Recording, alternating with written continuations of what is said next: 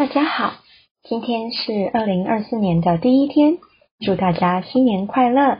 跟着真光志一起学习，一同成长，向上提升。今天要为大家朗读的是二零二三年十一月份真光志逐梦飞翔。为了让信念所产生的力量发挥正面的运作，首先要拥有积极的意念，在自己被赋予的生命里。要活出怎么样的人生？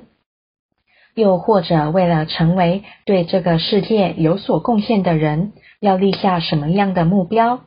要达成此目标而思考出具体能够实现的步骤，保持着无论如何都要实现的信念。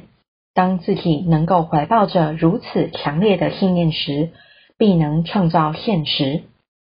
也许身处在想要实现自己的梦想及期望较艰难的环境里，要达成不是那么容易。但是只要持续发出正面的意念，即使要耗费许多时间，也终有实现的一天。